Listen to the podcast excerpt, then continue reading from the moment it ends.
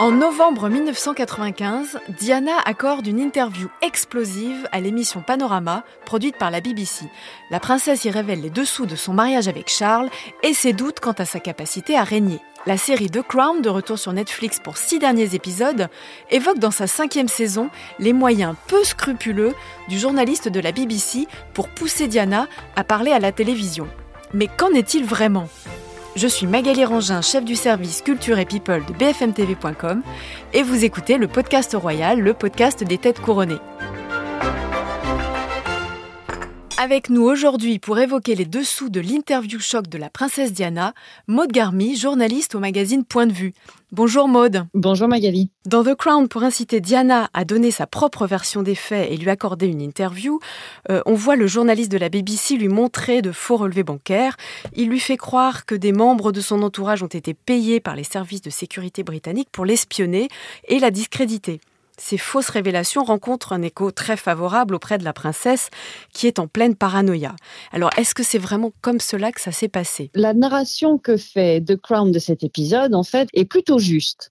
Parce qu'en effet, euh, un jeune journaliste de la BBC à l'époque, Martin Bashir, a bien demandé à un graphiste de produire de faux documents euh, il s'agissait de, de s'attirer la sympathie et la confiance du clan Spencer, bien sûr, pour faire croire qu'un complot en fait se jouait contre la princesse mhm. et donc lui donner euh, des billes, j'ai envie de dire, euh, donner aussi envie du coup d'une certaine revanche et de régler ses comptes en révélant euh, sa vérité dans une interview choc et exclusive. D'accord. Et donc la série insinue également que les origines pakistanaises de Martin Bashir, donc le journaliste de la BBC, auraient achevé de convaincre Diana qui vivait à ce moment-là une love story avec un chirurgien d'origine pakistanaise. Sur ce point en particulier, je personnellement, je ne pense pas qu'il y ait un lien entre euh, les origines de Martine Bachir et, celles du chirurgien qui était en train de, de faire battre le cœur de la princesse à cette époque-là, puisqu'elle venait de le rencontrer à cet été-là.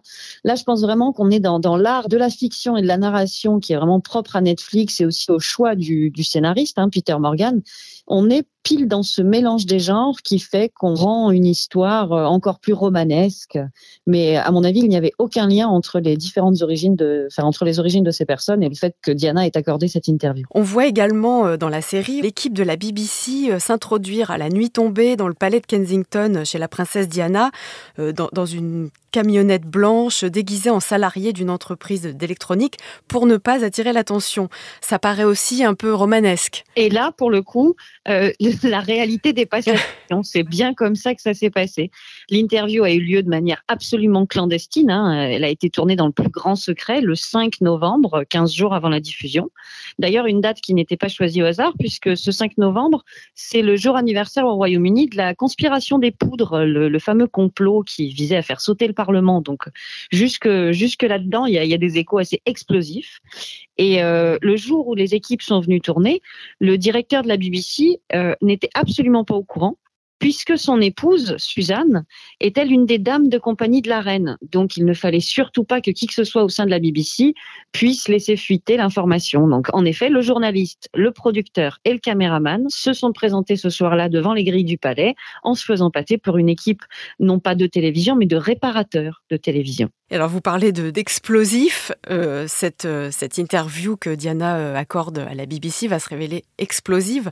Pourquoi est-ce qu'elle fait à ce point-là euh, scandale? D'abord parce que c'est la première fois qu'on a des confessions aussi intimes et incendiaires de la part d'un membre de la famille royale. Euh, Charles a lui-même donné une interview un petit peu plus tôt, mais jamais on était allé à ce point dans le détail. Là, on fait vraiment face à un grand déballage intime. Euh, Diana, au-delà de cette fameuse phrase choc qui va rester et devenir culte, ce nous étions trois dans ce mariage dans lequel elle, elle, euh, elle affirme les infidélités de son mari. Il y a aussi euh, toutes les confessions personnelles à propos de sa dépression, à propos du fait qu'elle s'auto-mutilait à l'époque. Euh, elle confie aussi sa boulimie, ses problèmes de cœur, son aventure avec euh, James Hewitt. Elle dit qu'elle était amoureuse de lui. Ça va très très loin. C'est une cascade de révélations. La presse le lendemain ne sait plus où donner de la tête. Et donc, c'est véritablement la première fois qu'on a accès à un membre de la famille royale autant à cœur ouvert. Elle a laissé tomber tous les filtres. Alors, cette interview a ressurgi, donc cette interview qui date de 1995, il y a plus de 25 ans, a ressurgi dans l'actualité en 2021. Pourquoi?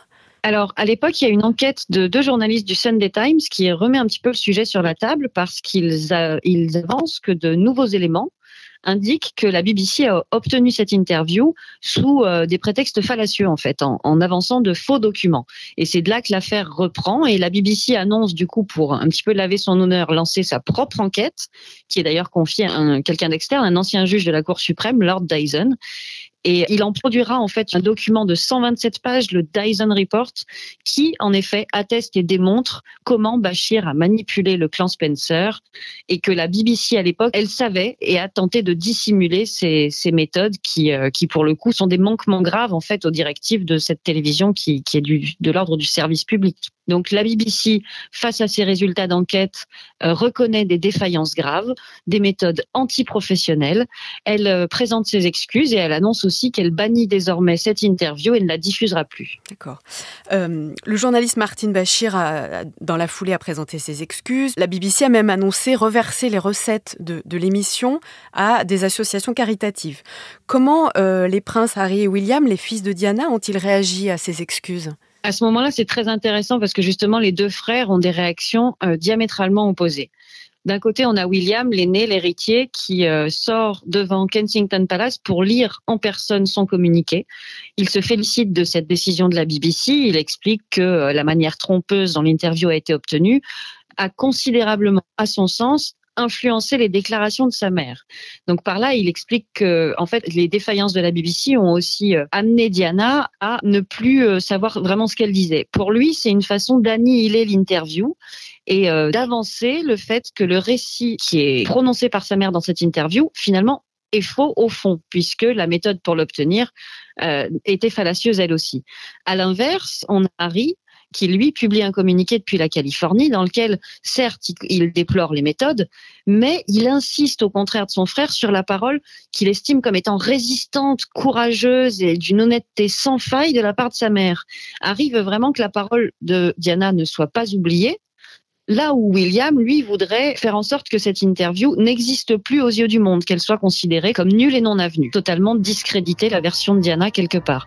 Donc on voit bien que les deux frères, là aussi, montrent un schisme assez euh, impossible à réparer puisqu'ils n'ont plus du tout la même vision des choses. Merci Maude. Et merci à vous d'avoir écouté ce nouvel épisode du podcast Royal. S'il vous a plu, n'hésitez pas à vous abonner et à le partager autour de vous. À bientôt!